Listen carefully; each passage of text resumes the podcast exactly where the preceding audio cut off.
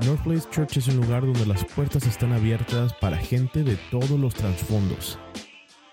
Este podcast incluye los mensajes de nuestro pastor ejecutivo John Cruz y otros más, grabados en nuestras reuniones semanales de todos los domingos. Visita northplaceespañol.com diagonal mirar para ver los videos que acompañan a estas pláticas. Hoy te voy a hablar acerca de cómo nuestro Dios crea cosas nuevas. Cómo Dios crea cosas nuevas de la nada.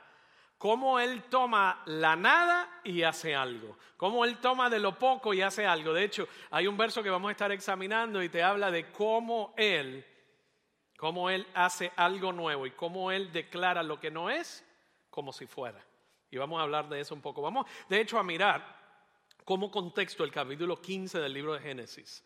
Y eso nos va a dar el contexto para el libro de los Romanos, el capítulo 4. Cuando Pablo está hablando a la iglesia, le escribe una carta a la iglesia en Roma y el capítulo 4 de esa carta básicamente está citando y haciendo referencia y usando como antecedente, él sabía que su audiencia conocía posiblemente el capítulo 15 del libro de Génesis. Y vamos a hablar cómo Él conecta ambas cosas. Génesis 15 para hablarle y actualizarle y animarlos y alentarlos. Pero lo que Pablo escribió en el primer siglo, dos mil años atrás, no solamente era para la iglesia en Roma, sino que es para la iglesia en todas partes del mundo. No solamente era aplicable dos mil años atrás, sino que Pablo nos anima hoy a través de cinco puntos bien importantes y los voy a compartir con ustedes porque es fácil creerle a Dios cuando todo va bien. Y eso es otro mensaje separado, porque ponemos nuestra confianza en las cosas que van bien. Y todo lo que va bien algún día se va a derrumbar, algún día va a desaparecer o se va a morir. Entonces, cuando yo pongo mi fe en mis circunstancias, estoy destinado a ser decepcionado. Cuando yo pongo mi confianza en un hombre, en una mujer, en una pareja, en un ministro, en un sacerdote, en una iglesia, en un carro, en una casa, en ropa de marca, en lo que sea que yo ponga mi confianza que no sea Dios, estoy destinado a vivir una desilusión y una decepción grandísima y a culpar a otro por mi decepción y mi desilusión. Esa te la dejo ahí para que se asiente. ¿Por qué? Porque no es lo que te voy a hablar hoy. Pero esto es lo que sí te voy a hablar hoy. Es fácil confiar en Dios cuando todo va bien. Cuando la alacena está llena, cuando tengo el carro, el tanque lleno de gasolina, los niños están tomando buenas decisiones, la pareja se está portando súper bien, los cheques vienen, me dieron el ascenso, en la iglesia nadie me ha ofendido, todo el mundo me abraza, me quiere, me ama. Es fácil creerle a Dios y qué bueno decir Dios es fiel. Pero qué difícil es creerle a Dios cuando no sé cómo voy a pagar la casa el mes que viene. Qué difícil es creerle a Dios por unidad cuando mi matrimonio se está desbaratando. Qué difícil es creerle a Dios por unidad en las relaciones cuando las relaciones de mucho tiempo las he visto desintegrarse frente a mí. Qué difícil es creerle a Dios cuando hay un diagnóstico médico contrario a un cuerpo saludable. Qué difícil es creerle a Dios cuando me siento solo. Qué difícil es creerle a Dios cuando no hay nada alrededor, no hay esas muletas de las cuales yo me pueda agarrar y caminar con ella. Qué difícil es creerle a Dios que es un Dios de paz y de shalom, cuando lo que hay es conflicto en mi trabajo, conflicto en mi casa o conflicto en mi cabeza. Qué difícil es creerle a Dios por libertad cuando estoy adicto y atado a una adicción que nadie sabe, pero que me está matando por dentro. Qué difícil es tener esperanza cuando todo mi mundo parece que se ha desmoronado. Qué difícil es creer cuando tus sueños parecen estar muertos. Cuando la cosa no está saliendo como yo pensaba que iba a salir, cuando no veo la luz al final del túnel. ¿Usted le ha pasado alguna vez que usted no ve la luz al final del túnel? Y la poca lucecita que ve le parece que es el tren que viene de frente y se lo va a llevar por medio. Hay momentos en nuestra vida que es bien difícil creerle a Dios. Hay momentos en nuestra vida en que nos sentimos abandonados, en que nos sentimos decepcionados y desilusionados. Pero ¿sabe lo bueno de Dios? Que Él sabía que había momentos así en nuestras vidas. Él sabía que tú y yo íbamos a luchar en momentos en creerle a Él y a sus promesas. Hay momentos en que lo único que puedo hacer es tener fuerza para creer en Dios. pero se me hace bien difícil creerle a Dios. ¿Te ves la diferencia? Porque Él dice, tú eres libre, tú eres nueva criatura, te he dado un nombre nuevo, tengo planes de bendecirte, de prosperarte y no son planes de calamidad, ni de condenación, ni de juicio, pero todo lo que tú estás viviendo en este momento te lleva a pensar lo contrario porque estás rodeado por tus circunstancias y las circunstancias van contrario y lo que parece es un imposible. Lo que parece realmente es un imposible. Eso es lo que está ocurriendo en Génesis 15. Génesis 15, y te voy, a, te voy a dar el desglose, dice, después de estas cosas, y te voy a ir platicando así hoy, eh, bien informal, pero, y te voy a ir desmenuzando esto. Génesis 15, 1 al 4. Dice después de estas cosas, siempre que usted ve en el Antiguo Testamento una declaración como esa, después de estas cosas, significa que Dios va a dar una palabra profética increíble, una palabra que va en contra de tu realidad y en contra de tu circunstancia. En el capítulo anterior lo encontramos en un lugar con reyes, en este capítulo lo encontramos a Abraham en un monte junto a Dios. En otras palabras, estar con reyes, estar con el presidente de la nación, te hace sentir un estatus importante, pero nos damos cuenta que ahora él está en un lugar mejor porque está en compañía de Dios. Y mira lo que dice, vino palabra de Jehová, palabra del Señor Abraham en una visión diciendo, no temas, Abraham, yo soy tu escudo y tu recompensa será muy grande. Solo para darte un poquito de contexto, y lo vamos a ver en el 19 y en el 20, tenía casi 100 años, había pasado casi 25 años en que le había dado Dios una promesa. ¿Cuántos de ustedes están en el plan de los 25 años? Hay gente que usted ve al lado suyo y usted dice, siempre se le cumplen las promesas, siempre que le da una palabra, pero ah, eh, Moisés estaba en el plan de los 40 años en el desierto, por si acaso para que vayas teniendo perspectiva de cómo Dios cumple su promesa y sigue siendo fiel. Él le dice a Abraham, él sabe exactamente dónde estaba Abraham. Abraham estaba viejo, muriéndose, seco, había perdido toda posibilidad de sueños y de hijo y de genealogía y lo único de lo que se aguantaba era una promesa lejana que le había hecho Dios. Y esa promesa lejana se veía cada vez más tenue ante el útero seco y estéril de su esposa Sara. Pero él lo único que le quedaba era su Dios y su promesa. Sus circunstancias totalmente imposible. Pero responde Abraham con una sinceridad que le sale del alma y del corazón y le dice, Señor Jehová, ¿qué me darás? ¿Qué me vas a dar? ¿Qué posibilidad tengo ¿Con qué podrás tú cambiar mi estado de ánimo? ¿Con qué podrás tú llenar mi corazón si no me has dado hijos?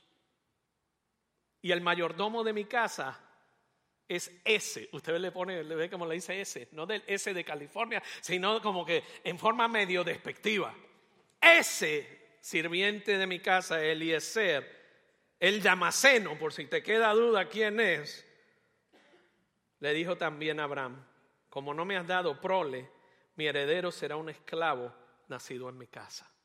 Cuando tú no tenías hijos, era muy normal en esa época el que tú tomabas uno de tus esclavos para que el esclavo pudiera darle continuidad al desarrollo de la siembra, al desarrollo de la empresa familiar, al desarrollo de la herencia que tú habías recibido. Y era muy común que un esclavo heredara. Lo ves en esa época y lo ves en la época romana. Pero es lo que le está diciendo en otras palabras.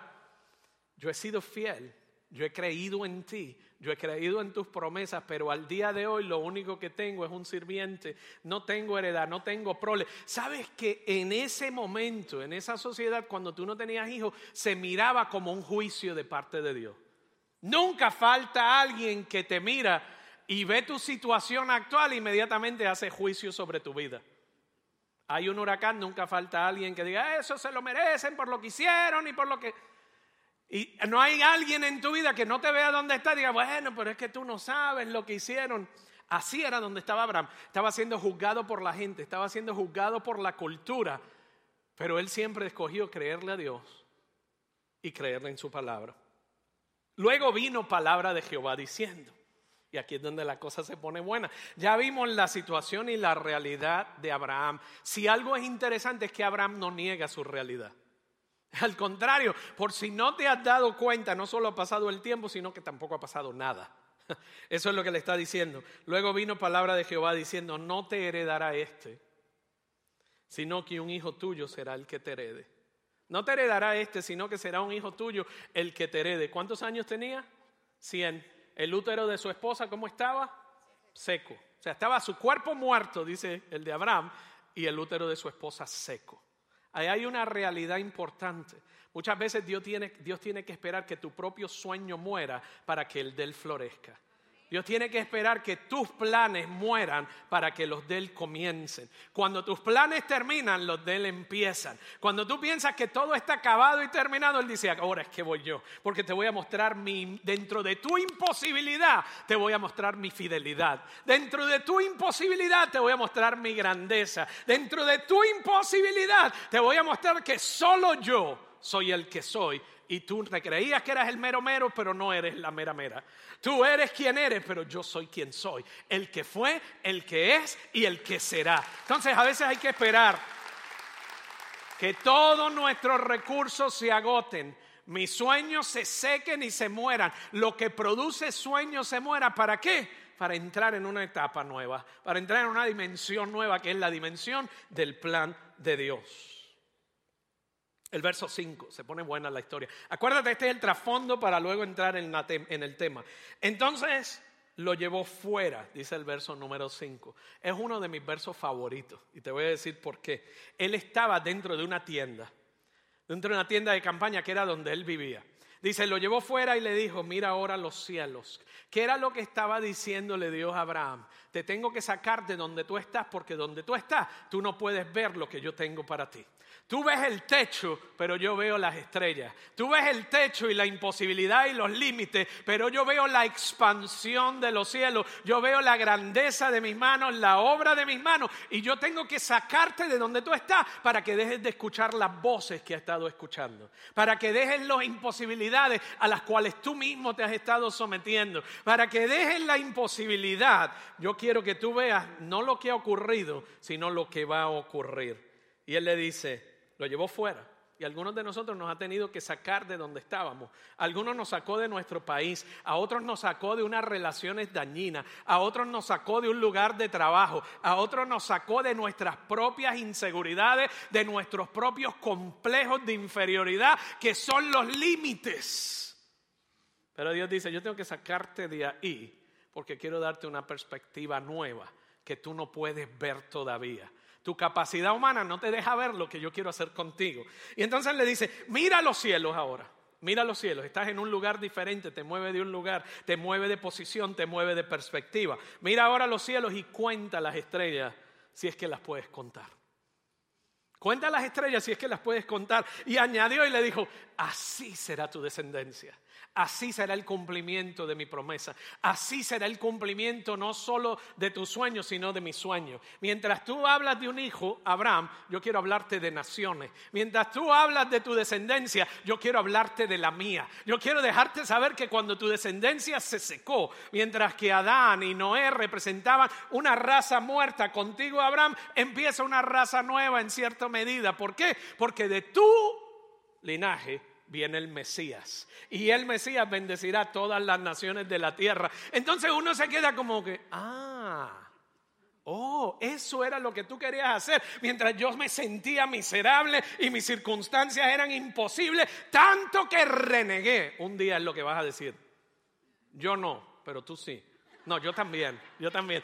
Tanto que renegué, tanto que me quejé, tanto que te acusé pero así pasó con Abraham. Pero dos cosas le contaron por justicia. Nunca dejó de creer en Dios, nunca dejó de creer en sus promesas, nunca dejó que su realidad dictara su destino, nunca dejó que su imposibilidad definiera su propósito. Eso es bien importante, porque muchas veces nosotros estamos dejando que nuestro límite y no Dios defina nuestro, nuestro propósito y nuestro sueño. Así será tu descendencia. Y mira lo que dice el verso 6 Abraham creyó a Jehová. ¿Tú te imaginas? Con toda esa imposibilidad, pero dice, Abraham creyó a Jehová y le fue contado por justicia. Un, verso fundamental en la doctrina de la creencia, de creer en Dios, de que solo por fe y no por obras nosotros somos salvos. somos salvos. ¿Qué dijo él? Abraham creyó a Jehová, le creyó a Dios y luego le fue contado por justicia. Él le creyó a Dios acerca de su promesa, él le creyó a Dios acerca de su descendencia. Mira lo que le dijo después, yo soy Jehová. ¿Sabes que cuando Dios te dice yo soy? Es una de, de, las dimensiones expresadas por Él para darte afirmación con relación a su carácter, con relación a su capacidad, con relación a quien Él es, aun cuando tú no lo ves trabajando. Cuando Moisés le pregunta, cuando me preguntan los egipcios quién me envió, Él le dice, dile que yo soy, te envió. Cuando Jesús le está hablando a los religiosos y le dice, ¿quién eres? Él le dijo, yo soy. Yo soy el que fue, el que es y el que será. Yo soy la puerta, la vida, yo soy la roca, yo soy la solución, yo soy la sanidad, yo soy el que da mi vida por ti, yo soy la roxa de Sarón. Yo soy la puerta, yo soy la llave, yo soy tu todo. En otras palabras le dijo, Abraham, yo sé dónde tú estás, pero yo soy. Yo soy. Y lo que para nosotros es una imposibilidad total, para él es un catarro. Para él no es nada, no es una gripa. Yo soy el que te saqué de Ur de los Caldeos. Yo soy el que te saqué de tu tierra. Yo soy el que te sacó de tu zona de comodidad. Yo soy el que te sacó de tu tradición. Yo soy el que te sacó de tu cultura. Yo soy el que te sacó de lo familiar. Yo soy el que te sacó de ese lugar donde tú estabas y pensabas que ahí era el fin de tu día. Yo soy, te dice él el cumplidor y el Dios fiel y grande y poderoso en batalla. Yo soy el que te sacó, no para dejarte morir en el desierto. Te saqué de Ur de los Caldeos para cumplir con tus promesas. Te sacó de Ur de los Caldeos porque allí lo tenías todo, pero te necesitaba en un lugar porque necesitaba tu corazón y tu atención. te la dejo ahí para que se asiente también. Mira ahora los cielos cuenta las estrellas, te he dado perspectiva nueva, soplo vida en tu capacidad de soñar, soplo vida en tu capacidad de creer, soplo vida en, tu, en lo que tú puedes mirar que no puedes entender, no te lo muestro para que lo entiendas ni para que lo expliques, porque es imposible explicar quién Dios es. Tratar de explicar lo que Dios hace es tarea imposible. Tratar de explicar lo que Dios hace es tarea imposible. Y le dijo, y así será tu descendencia. Miremos 2100 años adelante. Aquí está Pablo en el primer siglo, él escribe tres cuartas partes del Nuevo Testamento, es el líder de la iglesia y le está escribiendo a la iglesia en Roma en el primer siglo. Y él utiliza lo que te acabo de explicar como antecedente para hablarte de Romanos 4, 17 al 25. Y mira lo que él dice en el capítulo 4, verso 17, como está escrito, en otras palabras, ustedes conocen la ley, ustedes conocen la historia de Abraham y ustedes ya han visto el resultado. Vamos a mirar ahora nosotros conociendo el resultado de la vida de Abraham, de la fe de Abraham, de la creencia de Abraham. O sea, él no era perfecto, Dios no está buscando perfección, está buscando obediencia. Él había negado a su esposa, le dijo que era una prima, o sea, él había, después se fue y tuvo una mujer con una de las sirvientas, tuvo un hijo con una de las sirvientas. O sea, él era un reguero, no era que tenía una vida perfecta, pero aún así tú y yo lo conocemos como el padre de la fe. El padre de la fe, el padre de la fe mintió, el padre de la fe se fue y buscó otra mujer, el padre de la fe tomó el asunto en sus manos y tomó cartas en el asunto. Era un guerrillero cualquiera. O sea, pero eso no lo descualificó porque le fue contado por justicia no sus acciones, sino su fe. Le fue contado por justicia el creerle a Dios ante toda imposibilidad. Dice esperanza contra esperanza. Y eso lo dice Pablo. Como está escrito, te he puesto por padre de muchas naciones. Pablo nos está dando un refresher ahí de lo que yo te acabo de decir, ¿verdad? Y lo es delante de Dios. ¿A quién creyó? ¿Y a qué tipo de Dios le creyó él?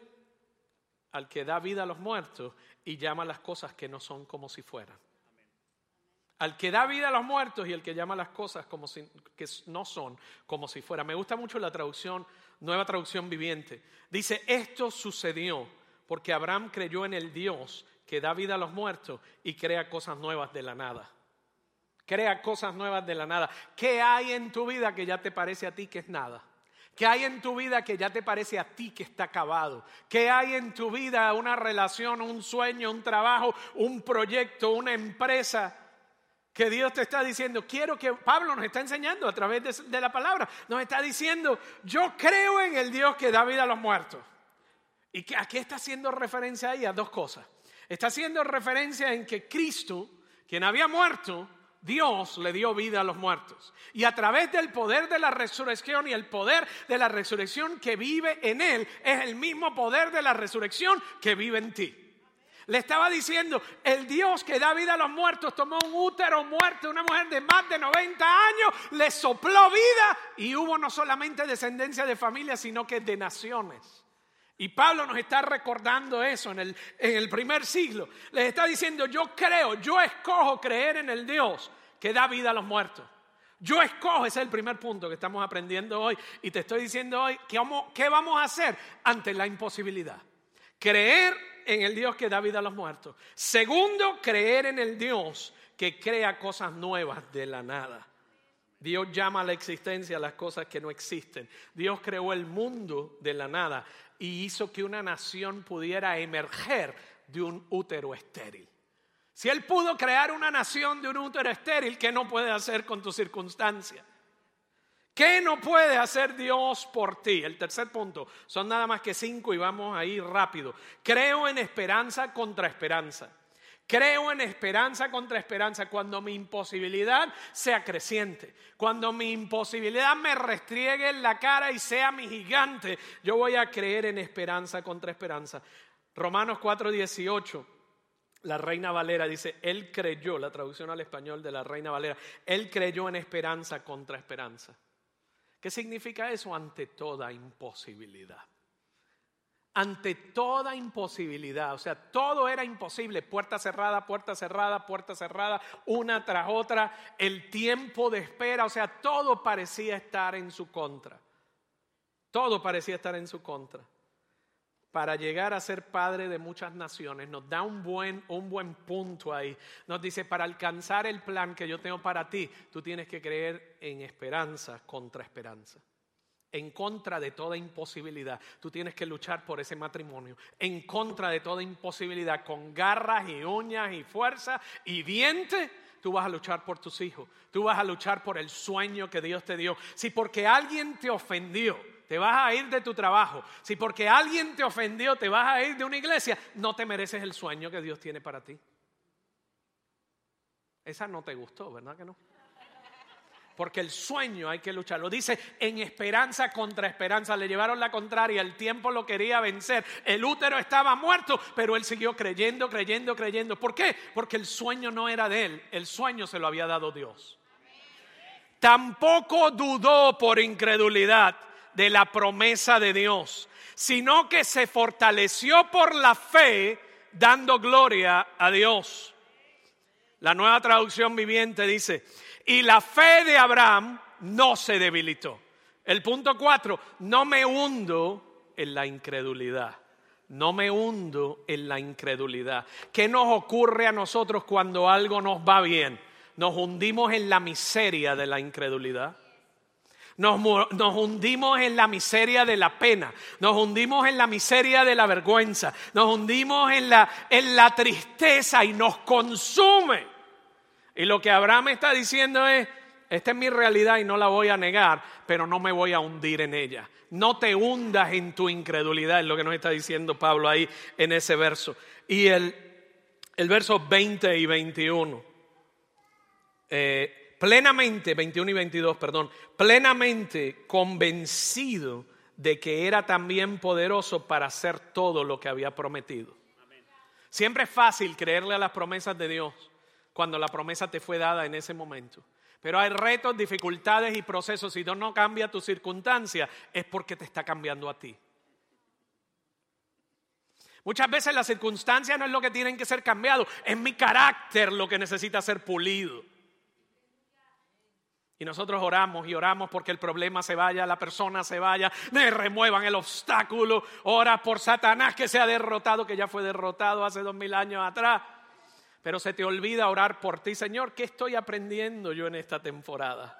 ¿Cómo estás perfilando mi carácter para que se parezca más al tuyo? Para enseñarme a perdonar, para enseñarme a amar, para enseñarme humildad, para desarrollar en mi paz, para desarrollar en mi amor, para desarrollar en mi perseverancia.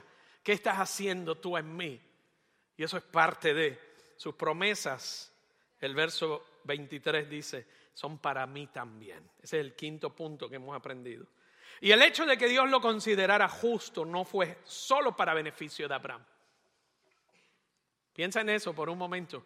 No fue solo para beneficio de Abraham este proceso, sino que quedó escrito. ¿Qué significa eso? Que a Dios le plació que esto se escribiera y se registrara en la carta que se le envió a los romanos y que no se perdiera esa carta ni se quemara en los fuegos de Roma para que formara parte del canon bíblico. ¿Para qué? Para que fuera una inspiración para ti y fortaleciera tu fe y la mía cuatro mil años después de Abraham. Cuatro mil cien años después estamos hablando de la fe de Abraham. Cuando Pablo lo cita eran 2100 años después. Hoy día lo estamos citando 4000 años después. ¿Por qué? Porque su fe fue fortalecida a través de su proceso. No solamente fue para beneficio de Abraham, sino que quedó escrito. El verso 24 dice, también para nuestro beneficio.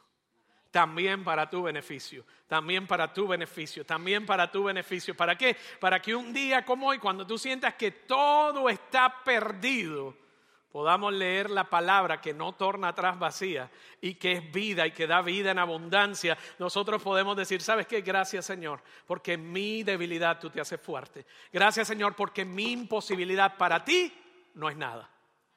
No es nada. No me voy a sucumbir, no me voy a hundir en mi propia miseria sino que yo voy a cantarte a ti, yo voy a adorarte a ti, yo voy a celebrar mi victoria, yo voy a buscar ayuda, yo voy a crecer y voy a salir de donde está, porque es tu sueño para mi vida y yo lo quiero ver cumplido. Cinco cosas. Creo en Dios que da vida a los muertos ante la imposibilidad. Creo en el Dios que crea cosas nuevas de la nada. Creo en esperanza contra esperanza. No me hundo en la incredulidad y sus promesas son para mí también. Sus promesas son para ti también. No importa qué adversidad tú estés enfrentando hoy, esta palabra es para ti. Todos enfrentamos adversidades en un momento u otro. La adversidad que tú estás enfrentando no es nada para Dios. Y Él quería recordártelo hoy. ¿Por qué? Porque sus promesas siempre son sí y amén. Porque sus promesas son verdaderas y están vigentes en tu vida. Tú te puedes haber desanimado, pero Él no ha cambiado de opinión. Tú te puedes haber decepcionado, pero Él sigue siendo fiel. Tú te puedes haber decidido e, enterrar tus sueños y tus promesas en el valor de los recuerdos y decir, ah, ya me pasó mi edad, o ya me pasó la oportunidad, o aquí esto se acabó. Él es quien tiene la última palabra, donde se acabó. Y tu historia termina en victoria. Tu historia termina en victoria. Quiero invitarte a ponerte de pie y a que reflexionemos por unos minutos, por unos segundos. Quiero invitar al equipo de oración que me acompañe. No es casualidad que estés aquí hoy. ¿Qué sueños, qué cosas hay muertas en tu vida que ya tú dejaste de orar y dejaste de creer? Y hoy la palabra para ti hoy es, cree en el Dios que da vida a los muertos, como lo hizo Abraham. Cree en el Dios que toma cosas de la nada él declara lo que no es como si fuera.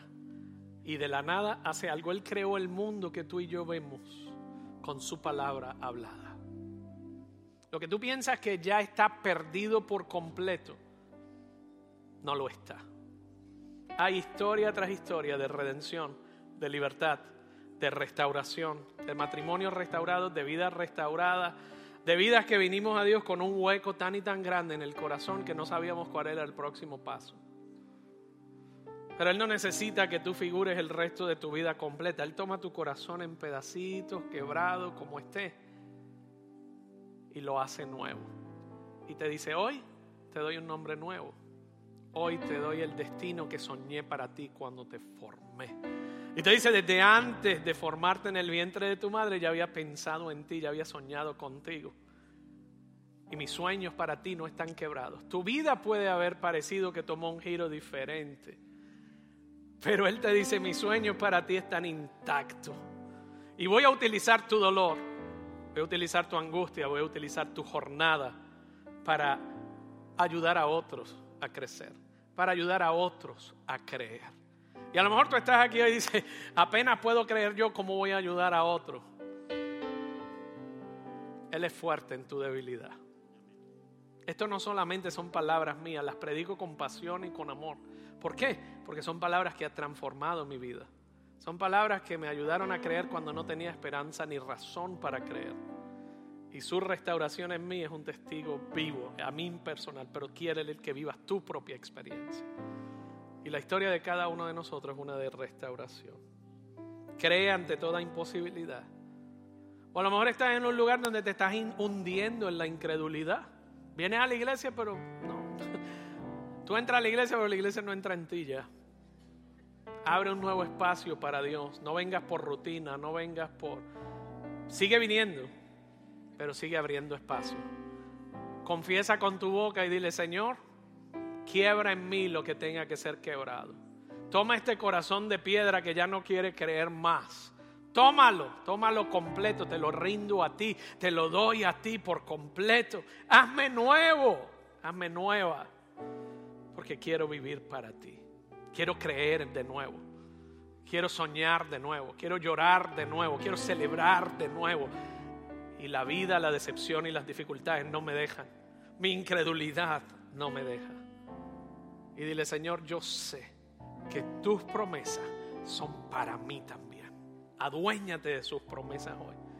Padre, venimos delante de ti hoy para darte gracias por lo que estás haciendo en nuestros corazones, por tu fidelidad, por tu amor por lo que estás haciendo en esta atmósfera hoy, que más que cargada es una convicción de arrepentimiento, de nuevos sueños y nueva vida, y de celebración y de futuro.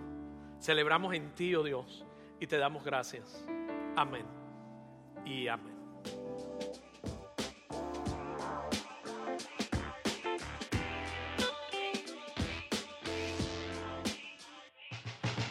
Gracias por escucharnos hoy. Esperamos que haya sido de bendición para tu vida.